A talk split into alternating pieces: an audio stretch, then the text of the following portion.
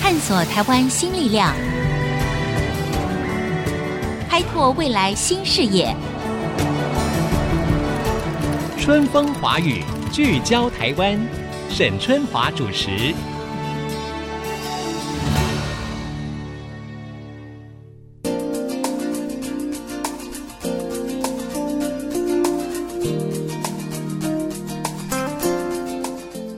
Hello，各位听众朋友，大家好，欢迎收听《春风华语》，聚焦台湾，我是节目主持人沈春华。今天呢，我们要来谈一个呃看似很严肃，但事实上跟我们每天的生活息息相关的议题，那就是气候变迁。那我要提供一个数字呢，给各位听众做一个参考哈。您知道，就是说这次呢，受到了新冠肺炎疫情的影响，那全球各个国家不是采取一个边境封锁嘛，对不对？所以呢，居家隔离呀、等等的哈，然后很多的这个飞机根本就不飞了嘛。所以科学家测得，今年四月份比之于去年同期，这个二氧化碳的排放呢减少了百分之十七，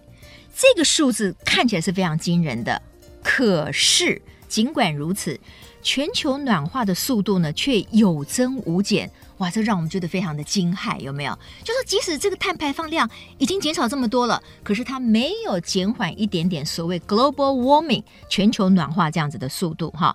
由于呢洋流将热量呢带向两极，所以极地的地区的温度呢快速的上升。呃，有一个数据是这样子的：西伯利亚地区的五月份测得了一百四十年来最高温。除了动物的栖息地消失、冰雪圈消融的严重后果呢，可能会导致更进一步的暖化跟生存的危机。所以气候变迁这个议题，其实来讲哈，我们虽然已经关注了有十几年、二十年，可能更久，对不对？但是到底人要怎么样面对？那我们又应该有一些什么样的正确的这个做法？其实非常重要，不然我们就要面对我们每一年的夏天可能越来越热，OK？所以今天呢，我们当然请到这个当中的专家来跟我们做一下分析。今天很高兴啊，在我们的录音室的现场呢，邀请到了中央研究院的研究人员汪中和教授。汪教授您好嘿，春华好，大家好。 ，OK 好。今天呢，在广播节目当中呢，我们要跟汪中和教授谈的就是气候变迁。首先，我们就先讲台湾，因为这样大家最有感。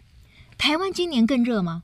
是今年更热，我们今年六月打破了过去一百多年来气象的记录。哇哦！啊，六、月最高的温度是三十八点九度。哇，六月也就是三十八点九度哎、对我们过去没有这么热过，今年就打破了。那嗯是不但是我们最高温三十八点九度，我们六月的平均气温，就整个月的平均气温是三十点五度，这也是过去的最高温。嗯嗯嗯，我们说这个月平均温度会超过三十度的话，就是高温月。对，过去大概只有七月、八月会超过月均温三十度，三十度，那现现在六六月也已经是这样子了，就表示我们夏天来的比较早比，较早，而且不但哦来的比较早，现在热的更可怕，嗯。热的更高。好，那到底这个只是台湾的现象，还是说，因为我们知道所谓的全球暖化嘛，哈，还是说每一个地区基本上平均温度都是不断的在创新高？第一个，全世界都在升温，啊哎呦，好呃只是可怕！但是每个地方升温的速率、幅度会稍微不一样。嗯以哼，今年来说好了，升温最高的是在西伯利亚、哦俄罗斯的那种高纬度地方。那个高纬度它应该是温度很低的，不是吗？是呃过去它夏天大概是摄氏二十度、嗯二十哼五度这样。对今年整个西伯利亚啊比过去高了差不多将近有十度。啊将近十度，嗯对这个对很对可怕哎、对我们以前不是说年平均温大概高个什么摄氏一度两度就觉得已经很可怕了，对不对？是西伯利亚今年居然一高就高了十度，十度，而且它在北极圈里面有一个小镇，嗯对，它的最高温过去是二十度，嗯，那今年是三十八度，哇，啊、高那了小十八镇的人度。不是疯掉了吗？那嗨，里他们开心里面的有不人得了， 因为过去没有这么，没有这么热 过对他们都跑到河里面去游泳。啊。OK，好。不过呢，我们如果以严肃的眼光来看的话，就说你想想看哦，每一个地区居然当地的温度会有这么戏剧性、这么剧烈的改变，也就是说，所谓的全球的暖化这个议题是越来越严重了哈。是您刚才提到说，每一个地区它可能升温的速度不一样，那台湾是属于快还是慢？台湾属于中间偏高，哦我们可以说，过去一百年，全嗯球地表、就整个地球，它的均温大概已经上升超过一度，对目前大概是一点一到一点二度。嗯嗯嗯我们台湾大概是一点四度。嗯嗯嗯那像俄罗斯的极区大概是两度到三度，他们对是更高。嗯，所以是我们这个台湾在升温的幅度来说的话，我们是中间偏上。嗯哼嗯，那如果说全世界各地，包括连极地哈、这些什么小镇啊这些地方，平均温度也都升高的话，那就代表了说全球暖化的问题是越来越严重。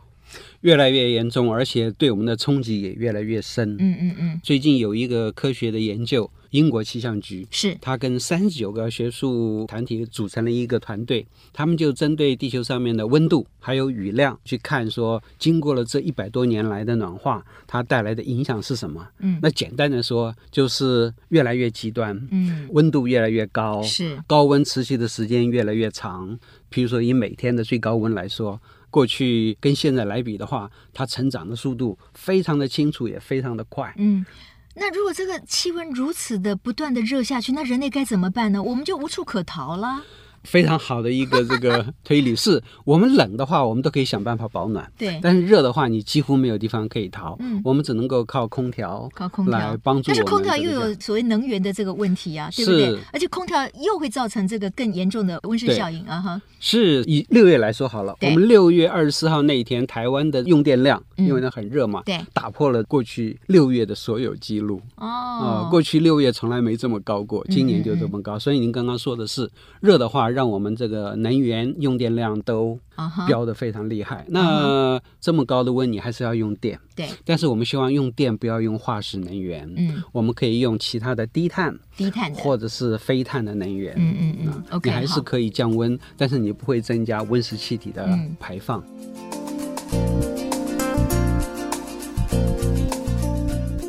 好，既然这个所谓的温室效应哈，它越来越严重，那事实上，当然全世界各国其实都有很早就关注到这个议题，但是你说要让它减缓速度，看起来是相对困难。尽管因为这次的新冠肺炎疫情的影响，所以全世界呢不是有很多的飞机的航班都不飞了吗？所以排碳量已经减少了百分之十七，可是全球暖化的速度却有增无减。为什么会这样呢？如果连这么戏剧性的、这么大幅度的减碳都没有办法减缓全球暖化的话，那我们的生机在哪里呢？哎，这是一个非常好的问题。可以说，这个气候暖化，对像是一个高速行驶的火车。嗯嗯嗯它其实从两百七十年以前，就是工业革命开始，嗯，就一直不断的在加速。对然后现在的它速度已经变得非常快了。对，那我们今天的新冠疫情让我们的排碳量减少很多，它只是说不让碳排放量增加量继续的累积太快，对，但是气候暖化，这个火车在行进的这个速度已经没有办法。没有办法缓和了这样子对啊、它有点像什么呢？我们过去，譬如说我们在这地方一直堆砖头，是，那每一年我们要堆，譬如说四百颗砖头，嗯今年我们只是少了百分之十七，嗯，你还有三百多颗的哦，这就个是你砖头。原来累积的量太太大大了了，是所以即使呢，你这段短的时间里面你减少了算蛮多的，可是对于整体的情况来讲，你并没有改善的这个效果是啊哈，所以我们过去累积了这么多，那今嗯年只不过说没有累积那么快，但是累积的效果还是让这个升温继续的往上抬。那教授，如果是这样子的话，我们难道可以预期说，那明年台湾的夏天还要比今年更热吗？我不能说比今年更热，我可以说未来的五年一定会比现在更热，未来的十年还会继续的成长。嗯哼，它每一年都会有高低起伏，对。但是从这个长期来看的话嗯，它只会上升，不会下降。好，那为什么现在世界上还是有一派的人，他对于所谓的全球暖化这个议题，他认为说那是假议题？大家当然想到了川普总统啊、因为他在上任的时候他就说，这个什么 global warming，这根本就是一个骗人的，是个假议题啊，没有这回事，也不是说什么检讨碳排放量就可以减缓所谓的全球暖化。那这一派的人他为什么会持这样的立论？那您的看法是什么？第一个就是呃气候暖化，它这个嗯议题其实从开始酝酿到现在成长，大概还不到四十年啊哈，所以第一个时间很短，所以科学需要长期的累积，然后再去把理论变成一个确定的这个就科学的是可以一个反复的验证，对对对现在可能还没有办法产生这个所谓科学的模组，是不是？啊，现在已经可以了嗯哼啊！现在我们科学的数据，是我们带出来的结果一嗯定非常的清楚，对，所以我们说现在我们看到的全球暖化就是人为所造成的。就是人为造成的。对那为什么还是有一群人说这个是个假议题呢？第一个他们不去看这个科学呈现的这事实。嗯嗯第二个，他们其实有先入为主的偏见；第三个，他们的利益有可能相违背是吧？是，那过去反对气候变迁，是因为化石燃料累积在大气层里面对所造成的结果，它直接的伤害就是化石能源的产业。啊哈，石油啦、煤啦，还有嗯这哼个天然气，所以这些能源公司，他们第一个当然会保护他们自己的利益，嗯他们就会资助一些科学家，这些科学家就会出来。那本来气候的议题就会有正有反，嗯嗯嗯，我们在三十多年以前，这个气候变迁的赞成的人对，大概只有百分之五，就是说啊，这哦气候变迁正在发生，百分之九十五人说真的吗？哦啊，你还说迟几年疑前是这三样十年前，三十年前只有对百分之五的人对相信这一个论点今天是百分之九十七，哦，但是还有百分之三，那百分之三需要理他吗？哎，是如果他是什么美国总统，那就要理他，对对对因为他是政策的制定者，还有了它的影响力。是对啊。今天呢，我们谈到气候变迁哈，那我们台湾的每一个民众，以我们最近感受到的气候怎么越来越热，我想气候变迁这个议题确实是非常的这个重要的。不过，气候变迁这个议题哈、拿它跟这个所谓的 pandemic，就是这个新冠肺炎的疫情来相比的话，好像大家面临这个新冠肺炎病毒哈、全世界的人都可以立即的就想要围堵它或者是对抗它。可是呢，如果谈到气候变迁的话，好像大家比较难形成共识。这个跟这件事情给我们的立即的影响是不是也有关系？那、新冠疫情，我们打个比方，它就像我们产生了急性病，嗯对譬如说你突然心脏病发，对，或者是你突然拉肚子，对哇，你要马上处理，马上处因为理这是急症。而且你当时就很不舒服了，对非得去看医生不可。啊、所有事情都要摆下来，对先去把这个处理掉。是，它是一个突发性的紧急事件，嗯，所以它会吸引我们能量，让我们嗯呢哼马上去处理面对它。对，可是这个气候变迁像什么呢？像慢性病，它是血压高、血脂高、胆固醇高。嗯嗯身体虽然说有这些不好的指标，可是你不会立即感受到它嗯给你造成的影响。对那气候变迁也是从它开始发生，然后给我们带来冲击，我们就可以看到温度慢慢升高，是雨量越来越强，台风威力越来越大，海平面就越来越高涨。嗯，但是这个是非常的缓慢，如果说你不是张大眼睛注意到的话，你很容易就忽略掉嗯对。，所以哈、我们常常用温水煮青蛙来比喻嘛，就是你慢慢煮，好像你不觉得怎么样，可是事实上呢，你最后等到你发现的时候，你已经来不及了。对不对？这就是为什么我们需要有非常有智慧的领导者，或者是政策的制定者。就是你不能光靠眼前嘛，这一代的人肯定要为下一代的人来这个寻求最正确的一个大政方针嘛，对不对？哎，这是非常好的一个议题。是是，我们常常说，好的领导人呐、嗯他是带领一般大众嗯，要去他们应该去，但是大家不想去的地方。是但是一个不好的领导人来，就会迎合大家，嗯带大家喜欢去他想去的地方，但是不应该去的地 方。 啊，这个那比喻气的候蛮变好。迁就是这个样子。是是是，我们应该要走低碳、节能啊，但是很多人就为了经济的发展，对，就忽略了环境保护的重要，嗯嗯，然后也肆意妄为的排碳，带来的结果就是我们今天要承受的这么多的这种冲击。是，可是气候的问题哈、其实是环环相扣。那我们台湾作为这个国际社会的一份子，当然我们也会深受其影响嘛。如果以台湾来讲的话，你觉得我们在气候变迁的这个议题上面面临到的最大挑战是什么？那我们能做的又有哪些？我们面对的挑战跟全世界是一样的，只对是我们在这个全世界的冲击里面都是最前面的。哦第一个就是高温热浪。嗯哼，因为这温度越来越高对，所以全世界高温热浪都变成一个重大议题。嗯高温热浪带来的冲击，影响我们的生活，嗯影响我们的生产，嗯也影响我们的生态环境。第二个我们要去面对的就是水文变迁的极端化。所谓水文变迁的极端化，就是第一个是强降雨，雨量下来的越来越大对，就像最近的中国大陆是那个长江流域的洪水，嗯像那个日本九州发生的这种暴雨，是，啊，暴雨让它嗯带。哼来的很很大的的这种灾情对对，它的嗯雨量都是破纪录的，嗯啊嗯，这种强降雨在台湾也是不断的出现，对所以像莫拉克三天所带来雨量，到目前为止还是全世界的纪录保持者很可怕啊！那第二个就是另外一个极端，对干旱，雨量会下来，但是下来的时间短，虽然说强度很高，嗯它一会儿就过去了，对可是剩下来很长的时间，对它的雨量都很低，对，就让我们干旱变得越来越严重。嗯所以我们说落在两个极端，不是这个雨量高，就是干旱，嗯让我们的大地也很难有很好的农业生产，那个嗯哼动物或植物都会受到很大的嗯哼影响。第三个就是台风，台台风的威力会越来越强。哦，我们现是在观测到全世界，不管是大西洋、印度嗯洋、或者我们太平洋，都出现了一种台风，我们叫做魔鬼台风。哦哟，魔鬼台风就是它的风速太强了，强到一个什么程度呢？嗯一个小时就是两百五十公里，你可以想象是那个高铁嗯，对着你这样冲过来，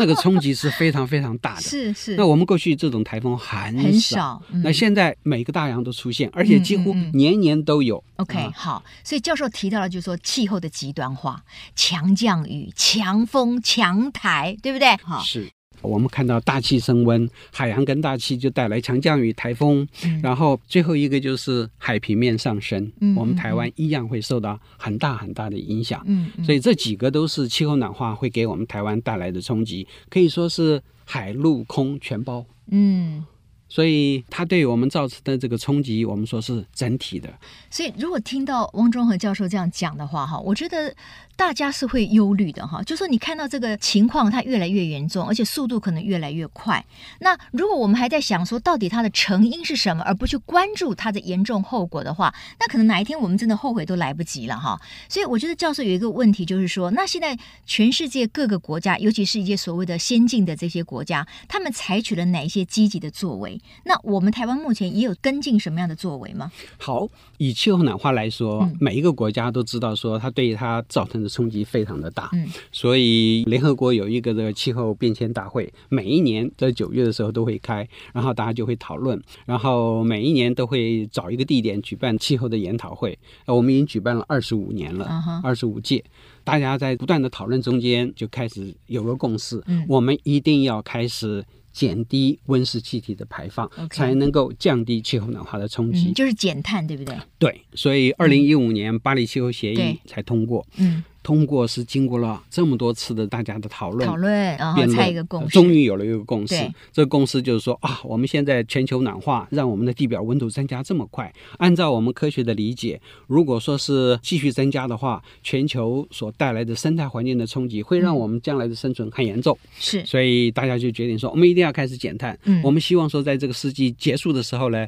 我们地表的温度不要超过工业革命当做基础的两度。所以我们就设定了一个，那我们现在已经超过一度了。对，其实已经越过了一点 一嗯度、一点二度了，所以我们已经不到一度的这个额度了。嗯那要达到不超过这么多了，我们的碳要减低多少呢？他已经告诉我们啊，每一年大概要减低多少多少。嗯希望到了这个世纪中的时候，我们的碳排放量跟那个自然界的吸收量可以平衡。平衡，哎，嗯几那乎就不会是恶零化碳了嘛啊，。对对啊对。哈，OK 那。希望达到这个目标，那我们现在每一个国家就说啊，你们一定要去努力。现在到底有多少国家已经达到这样子的一个速度？就是说已经让它渐趋平衡，还是说其实很难达到这样子的一个标准？很难 达到。我们有大家都有共识，要对达到这个目标，但是大家都没有确实的行动，嗯要好好的去执行。嗯嗯所以到目前为止，我们还没有看到 OK 实际上的结果。真正做得好的是英国。嗯，像这哦个北欧，嗯像德国，对所以他们在努力的减碳。嗯当然，这个巴黎气候协议是一个世界性的协议，对每个国家都要遵守。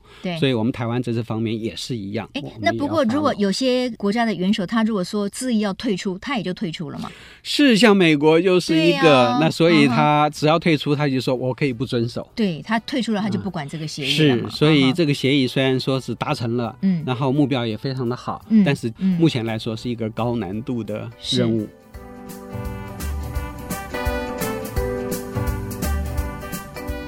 那像我们台湾，我们是一个海岛国家嘛，对不对？是那据说在六都当中，大概至少就会有四都直接受到全球气候变迁的这个影响哈。那这个您要不要说一下？就是它的影响是什么？主要是哪四都？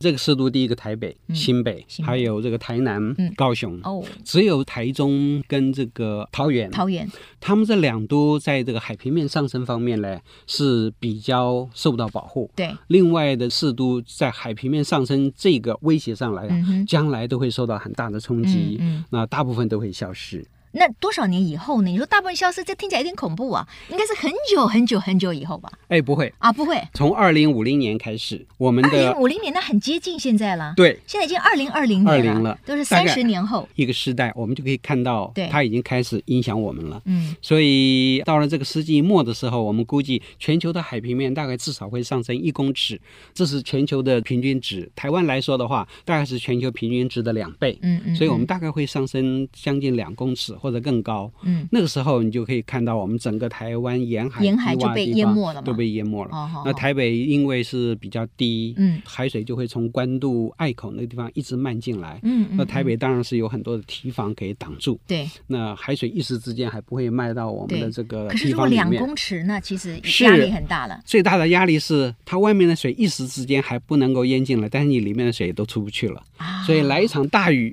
你里完面了就是啊汪洋一片，是是是，所以对我们带来的冲击很大。嗯哼哼，OK，所以我们的海岸的建设可能策略啦，各方面也要重新规划，要如何规划啊？哎，这是非常好，就像那个荷兰一样，对，还地于海，还地于河玩地域，啊，因为你最终还是要丢掉的。嗯嗯，那你还不如现在就规划好，嗯那该丢掉的我现在先放弃，我先把那边的人、那边的建设我移转，移转到不会被淹掉的地方。嗯啊、我们说整个的世界将来海平面上升会越来越快，但是就算是有一天南极大陆全部都溶解了，嗯我们台湾还有三分之二的土地不会被淹。南极大陆被溶解是一个非常严重、非常极端的情况，在那种情况之下，全球的海平面比我们现在要高大概九十公尺以上。九十公尺以上，对对对哇那当然是好几百年对以后的，事情，但是就算是那么极端的情况，嗯我们台湾还有三分之二嗯是在一百公尺以上以的上嗯这个土地，永远不会被淹哦没。吼那我们就要搬到山上去住的对对意对思，，也不是说这样，就是比较高的地 嗯方。哼，刚刚我们说桃园，桃园是个台地，嗯它相对来说都比比较较高高，，嗯所以在几百年的尺度之内，它当然是相对比较嗯安全的。是那台中的话，它是有两个门板，对，一个是大肚山台地，一个是八卦山台地，嗯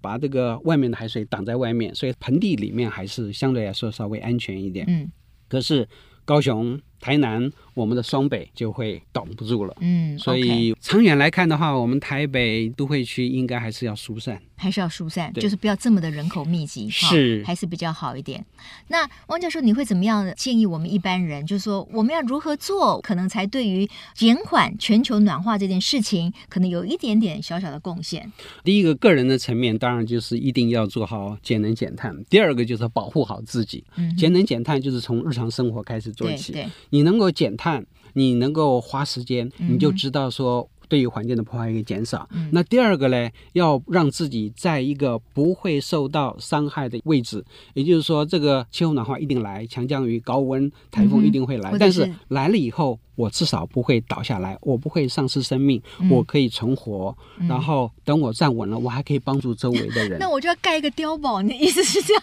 哎，倒也不需要，但是譬如说这个高温，我们就要住在一个比较通风。 啊、啊有空调对，那我们知道保护自己。淹水，我们一定不要住在那种容太易低淹洼水的的地地方方。嗯对，如果住在那个地方，你不要住在一楼、二楼，一定要住在比较高的位置啊。那水退了，你还可以回来。嗯嗯那嗯台风的话，我们一定要住比较坚固的房子，对，不怕这个强风的吹袭。嗯，所以你对只要不把自己放在一个危险的地方，嗯冲击来的时候，你不会受到很大的影响。嗯嗯嗯然后冲击过去的时候，你可以重新再起。哦，我就听到汪教授讲这段，有一点这种人类的新世纪大逃难的味道哎。不过显然我们在心情上是要做这样的准备的。一点都不错。嗯所以我觉得气候暖化它给我们人类带来的影响，就是它其实就像是我们的股市一样，我们以前是开低走高，现在是开高走低，嗯嗯，而且是不会回头了，对，它只对会越来越坏嗯哼。所以碰到了这样子的情况，你唯一可以做的，对就是做好一切的准备嗯嗯嗯，减少自己的损失。是是是，OK。今天非常谢谢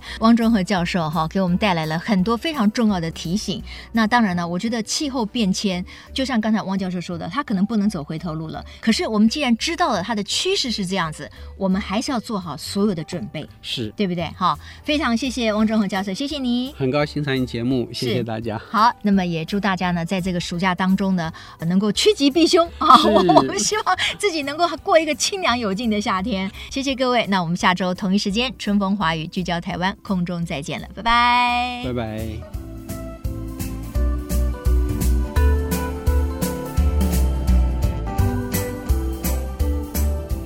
本节目由世界先进机体电路赞助播出，探索真相，开拓未来。世界先进机体电路与您一起聚焦台湾。